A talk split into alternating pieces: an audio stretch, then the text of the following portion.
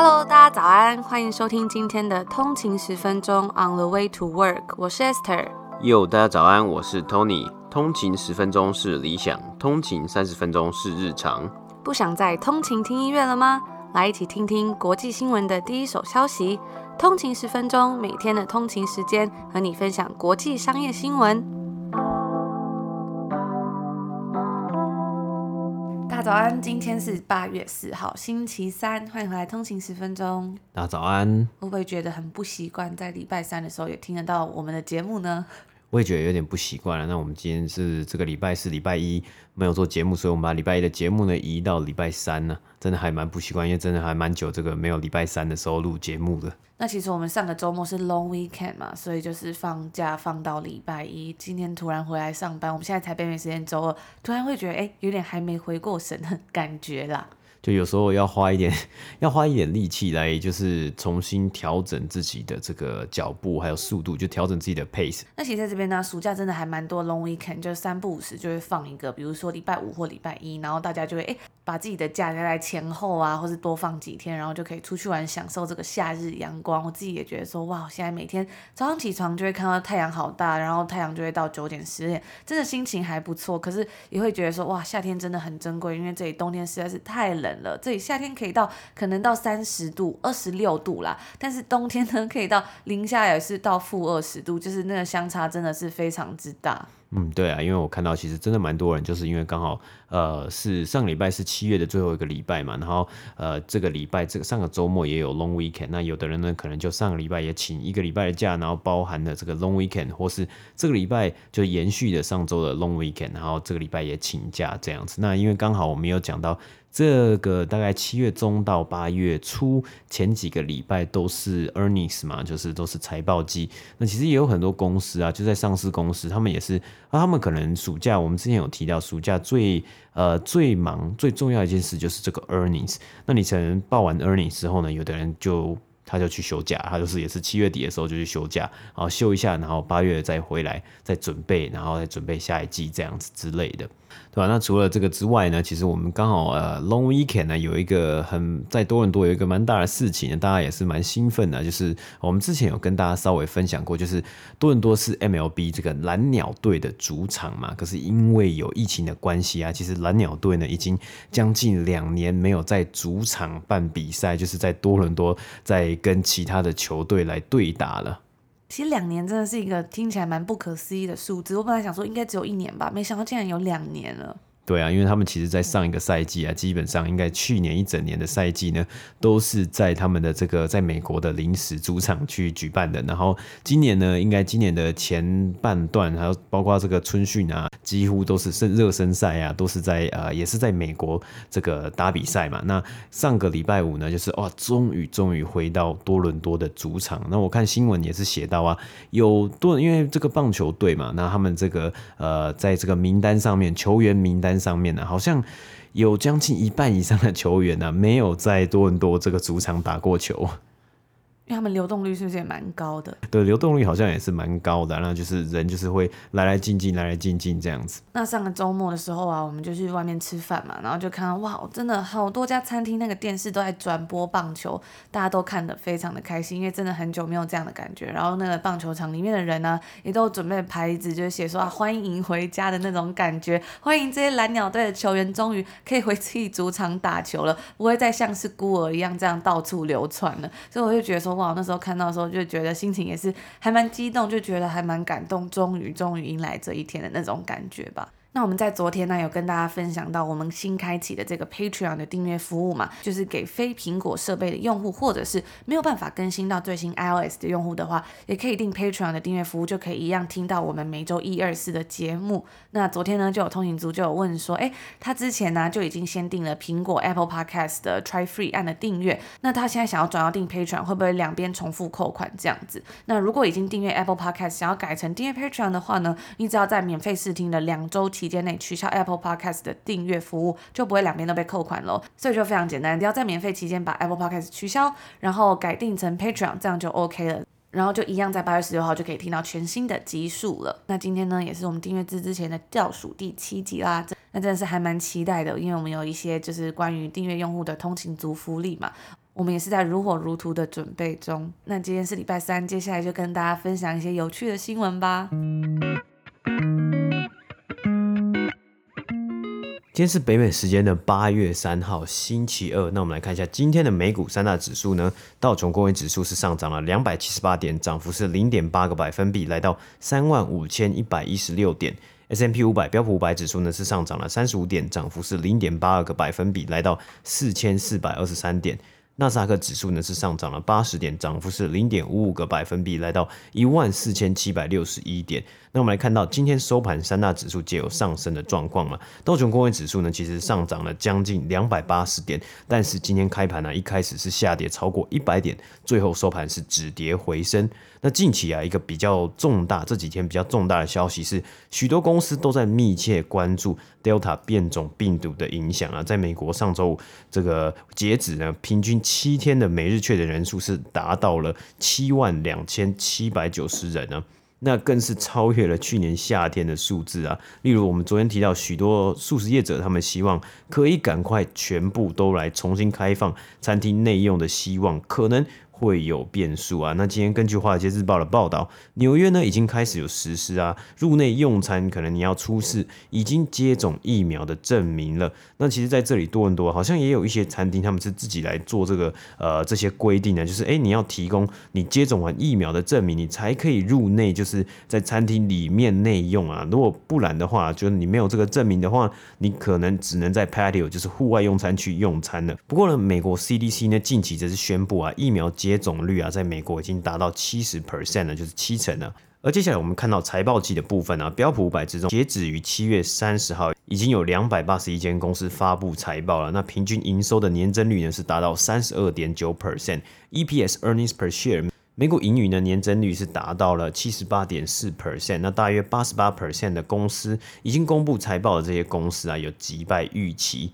而个股方面呢，上周 IPO 这个结果呢，当天股价却跌破 IPO 价格的 Robinhood，今天可是扳回一城啊，收盘大涨了二十四点二 percent。来到四十六点八块美金，那许多投资人呢也在观察这个 Robinhood 会不会有下一步扩张的动作。毕竟它现在有一个非常庞大，超过好几千万的这个交易用户嘛。那我们昨天也有提到，在 Square 的案例里面呢，就是为什么 FinTech 公司就是还是可以去并其他 FinTech 公司嘛。所以根据 CNBC Mad Money 的主持人 Jim Cramer 他自己有讲到，他觉得 Robinhood 有机会尝试。其他方式的金融商品，例如先买后付 （Buy Now Pay Later），哎，是不是很有既视感呢？那有这么多用户呢，其实是有很多机会可以去成长了。特别是现在 IPO 之后，它也有一笔现金来做运用。所以啊，预期啊，今年呢、啊，其实下半年或是明年呢、可能会有更多这种 FinTech 公司的合并啊、并购，或是这些最新的公司，他们要推出更多的这个产品啊、更多的服务，吸引这些他们原本的用户来使用、来操作他们的这个 App。那另外呢，今天收盘呢，标普五百表现最好的公司呢是疫苗公司 Moderna 呢，收盘上涨了十一点五 percent，来到三百八十六块美金。那运动服饰业者 Under Armour 呢，他们的最新财报也有成功的击败预期，股价是上涨七点五 percent。那以上呢就是今天美股三大指数的播报。今天呢，我们又来跟大家分享跟财报有关的消息啦。今天要来分享到的公司是科技巨头亚马逊 Amazon，他们在上周呢公布了他们最新一季的财报。那一样是面临到因为去年疫情而受惠光速成长的电商，到了今年呢，大家就会很好奇说它的成长的动能是否消失了。Amazon 在上周四公布财报之后呢，上周五收盘股价是下跌了七点五个百分比，也是这一年来啊它股价表现最差的交易日之一。那今天收。盘呢是上涨了一个百分比，来到三千三百六十六块美金。接下来呢，我们就直接进入它财务数据的部分。该公公司的营收本季是来到了一千一百三十亿美金，略低于预期的一千一百五十四亿美金。它的净利呢是七十八亿美金，换算为每股是十五点一二块。那这个数字呢是高于分析师所预估的十二点二八块美金。这间超强的电商巨头啊，在去年是赚进了将近三百亿美金的获利，这也更是。归功于因为疫情，许多的消费者呢转到线上采买的模式，从日常生活用品到上学以及上班的用具，几乎都可以在亚马逊上面直接解决。其实我自己就有很深刻的感受，像是疫情之前呢，如果真的有需要什么样的东西，有时候还是会想说去文具店啊，或者去一些大卖场的地方买。但是因为疫情期间真的可能不能出门，或者是像之前虽然这些 essential 的东西可以去卖场买，但是还是会觉得说待在家里可能还是会安心一点，甚至方便一点。那最后呢，可能就是在网络上购买嘛。有时候你也很难去想说，诶，这个东西要去哪一个电商购买？所以到最后，很多人真的都是直接去亚马逊上面找，说有没有找到自己想要的商品。那除了电商的服务之外呢，Amazon 的云端业务 AWS 也是持续踏上成长之旅，以及最新他们致力于开发的广告业务也都是快速的成长中。那虽然该公司在过去一年是有缴出不错的成绩，Amazon 却预估啊，在今年的第三季，也就是目前这个季度销售额会预计来到一千零六十亿到一千一百二十亿之间，营业收益呢，则是会大约落在两百五十亿到六百亿之间。该公司的 CFO 就表示说啊，他也预估到，因为经济持续重新开放，因此呢，销售额逐渐会从疫情的猛爆性增长转移到稳定成长的脚步。因此呢，该公司的 CFO 也有提到说，人们开始出门了，并且去做购物以外的事情。那这一季的财报呢，我们也有看到许多公司的高层都有相同的看法。因此啊，在上礼拜五，与亚马逊类似的网络电商公司的股价其实皆有下跌的状况。大家如果有在收听我们最近的有关财报的新闻呢，就应该有发现一些类似的状况发生。例如在上周五的时候，像是 Etsy、eBay、Wayfair 等等的公司，那 Pinterest 的股价呢，更是在周四盘后最多大跌超过了十八个百分比。该公司公布的财报中是表示说，四亿五千四百万的月活跃用户，比起四月公布的数据还要减少了五个百分比。那该公司呢，也写到这个现象啊，主要的原因其实就是因为大家开始外出出门了，可能是出门去餐厅吃饭用餐啊、社交啊，或者是参加一些不太会使用到 Pinterest 的活动等等的。反正就是大家在家的时间减少了，出外的时间增加了，使用手机的时间可能也会跟着减少了。那除了重开之外呢，亚马逊也同样也面临到我们最近一直常常提到的，也就是劳工短缺的这个议题。当然，亚马逊算是美国数一数二的雇主，它庞大的电商系统是需要很多的人力的。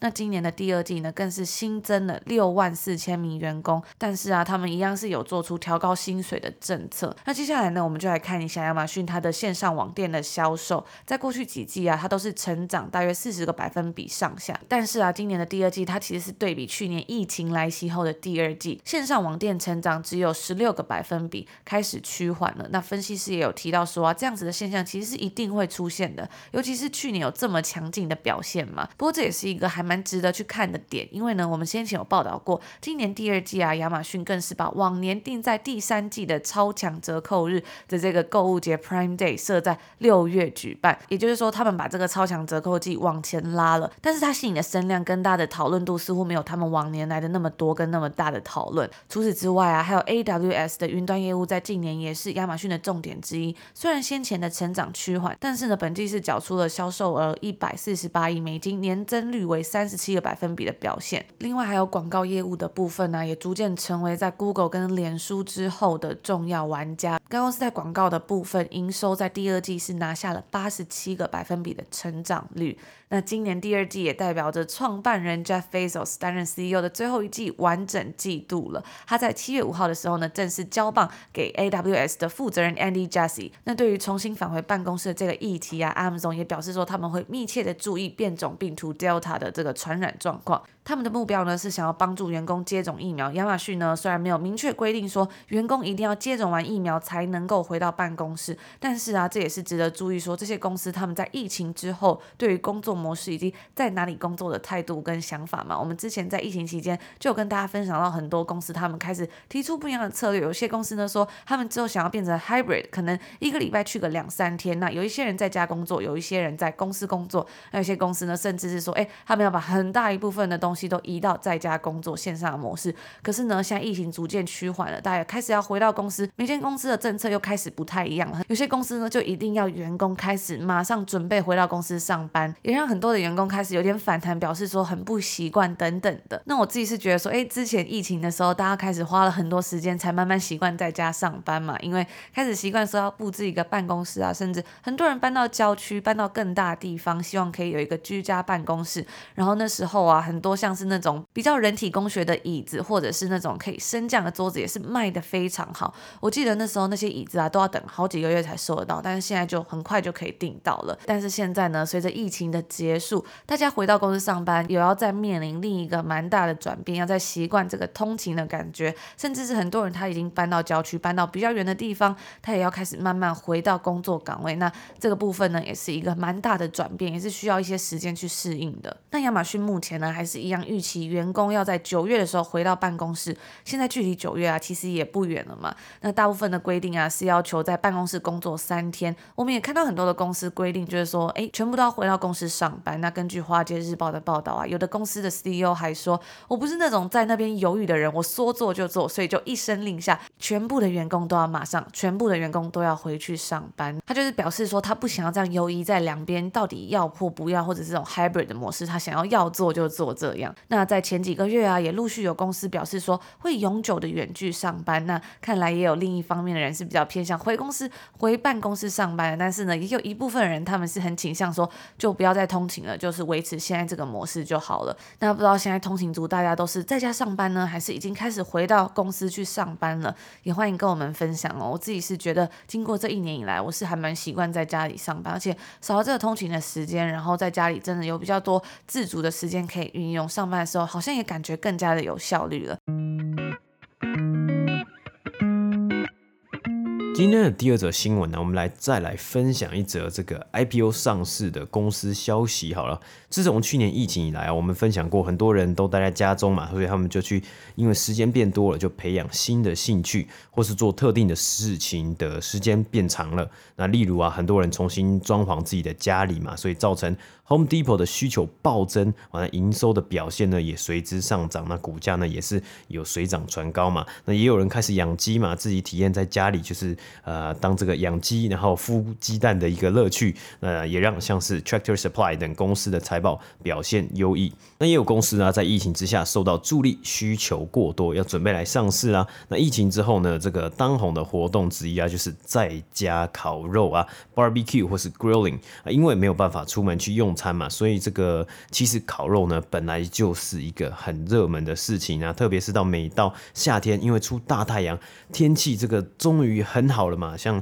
冬天的时候呢，可能有地方会下雪。那夏天大家就是想要往外跑，或是在户外、啊、做活动。那所以呢，大家周末的时候啊，有个活动就是喜欢在自己家的后院或是阳台，甚至是有人会把烤肉机直接搬到公园里面去烤肉。那根据我之前前同事的说法，他是魁北克人嘛，他自己呢是超级超级爱烤肉，他烤爱烤肉到每个周末都一定要烤肉啊。那你如果自己要在家烤肉啊，其实最重要就是你要有对的机器嘛，所以各式各样的烤肉机啊就开始热卖了。那其中一间公司啊，Trigger Wood Pellet Grills 呢，更是在上周正式的在纽约证交所上市啊。它的 IPO 定价呢为十八块美金一股，那在当初预估的这个价格范围的高点之中啊，那根据新闻稿指出啊，他们出售大约两千三百万股啊。不过，其实有部分的股份持有人是股东，所以这些股东出售的股份的收益呢，不会进到 Trigger 之中啊。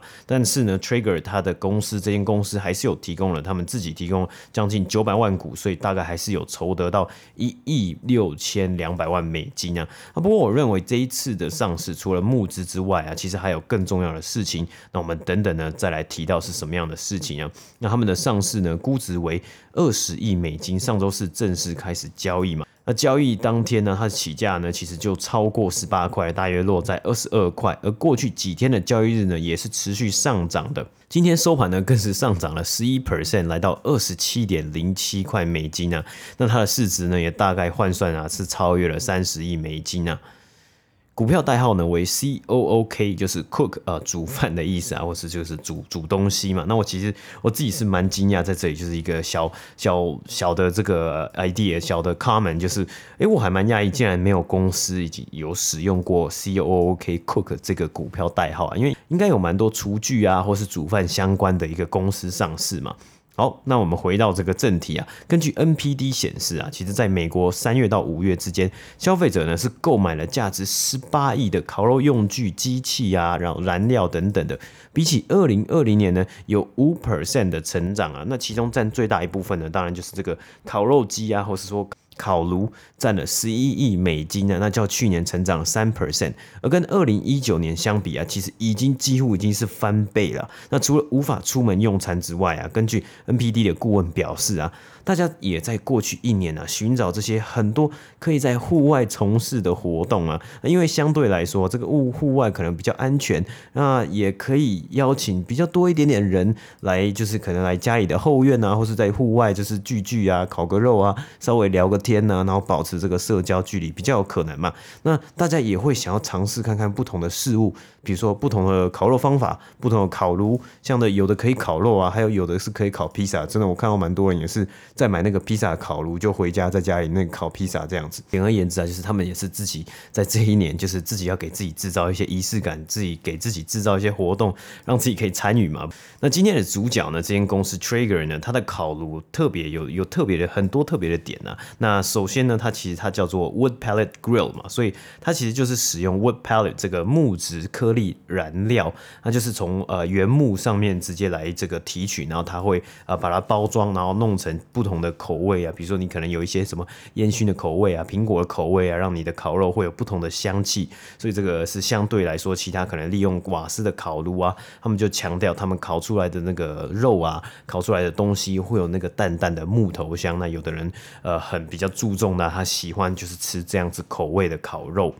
那除此之外啊，它也有很多功能啊，它不是一台烤肉机或者烤炉而已啊，它有一个特点是它比较简单好用，它加入这个木质颗粒燃料之后啊，它设定温度就可以开始烤了，而且它还可以链接到你的手机 App，等于说你在你的 App 上面呢，可以操控温度啊，可以这个调控啊，可以就是监控这整个状况等等的。那该公司的这个机器啊，他们要价是从五百块美金到两千块美金不等啊。那平均的售价呢，在二零二零年的时候呢，是八百三十九块。那是根据他们公司这个 Trigger 的上市资料显示啊，它在二零二零年啊，全年营收是五亿四千五百万美金啊，比起二零一九年的三亿六千三百万呢、还要成长，甚至到了二零二一年，他们第一季的营收啊就可以直接达到了两亿三千五百万了、年增率为一百零七 percent。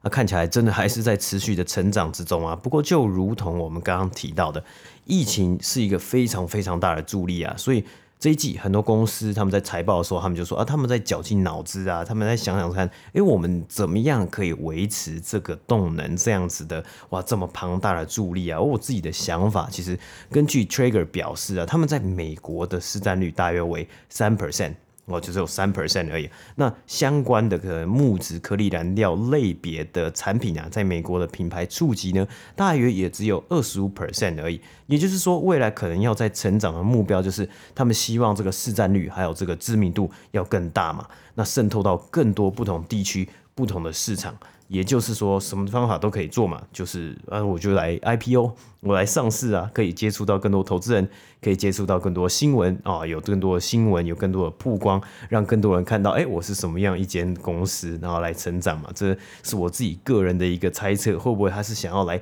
透过这样的方式来有更多的知名度，不仅仅是 IPO 是只是为了单纯要募资筹一笔金额，他可能也想要来一点曝光。那除此之外啊，其实 Trigger CEO Jeremy Andrus 呢更提到啊，他喜欢将 Trigger 跟 Peloton 或是哈雷来做比喻，就是他们拥有是非常热情的消费者啊，更是可以形塑成一个拥有共同爱好的社群 community。那我自己认为啊，其实冰桶品牌 Yeti 也是算是这个领域之中的。那 Jeremy 说，他们的资料显示出啊，有八成八十 percent 的 Trigger 用户呢会推荐这个品牌给平均六位友人啊，也就是。说说算是一个不错的口碑行销，他们在社群媒体上的互动和追踪者呢，也有超过上百万呢、提供 Triggerhood 这样的社群分享食谱啊，还有分享使用心得，等于说他们未来的目标就是他们希望把这个基数再扩大，那一步一步扩大，是先顾好巩固好这个社群，然后再更加的提升这个知名度，更加的去 penetrate 他们的市场。而 Trigger 在二零一七年到二零二零年的他们营收年复合增长率啊，可以来到二十八 percent 啊。其中因为啊，它是需要用到这个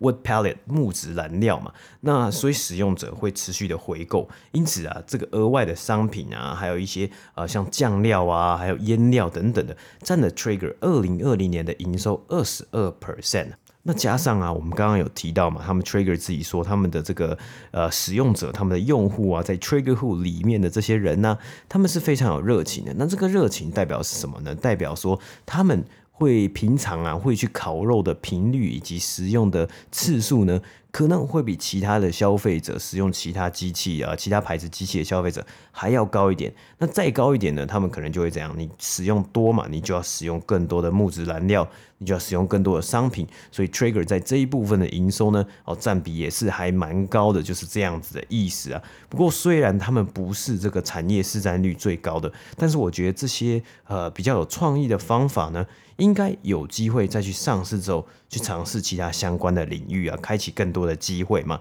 例如 Yeti 冰桶上市的时候，他们当初就是打着哎很酷炫、很坚固。也很漂亮的冰桶嘛，但是呢，他们的现在的产品线有不同种的商品啊，像是水壶也占了他们整体销售额，也是比例也是非常非常之高啊，所以这个东西呢，也是未来我们可以来关注的地方，就是诶 trigger 会不会有机会提供一些，或是推出一些不同的产品？或是成功的打到其他的市场，像他们 CEO 也有提到啊，加上美国其实幅员还蛮广阔的嘛，所以他们在不同地区的这个品牌能见度呢，有的地方可能还是没有那么高啊，所以这也是他们未来一个挑战之一啊。那最后一点特别的是啊，Trigger 的 CEO Jeremy 呢，他在二零一一年呢、啊、已经有带公司上市的经验过了，那相信大家应该对这一间这个品牌呢，应该多多少少都有看过或是哎都有听过。那就是耳机品牌 Skull Candy。那在 Skull Candy 的经验呢、也让 Jeremy 在二零一四年与啊其他公司一起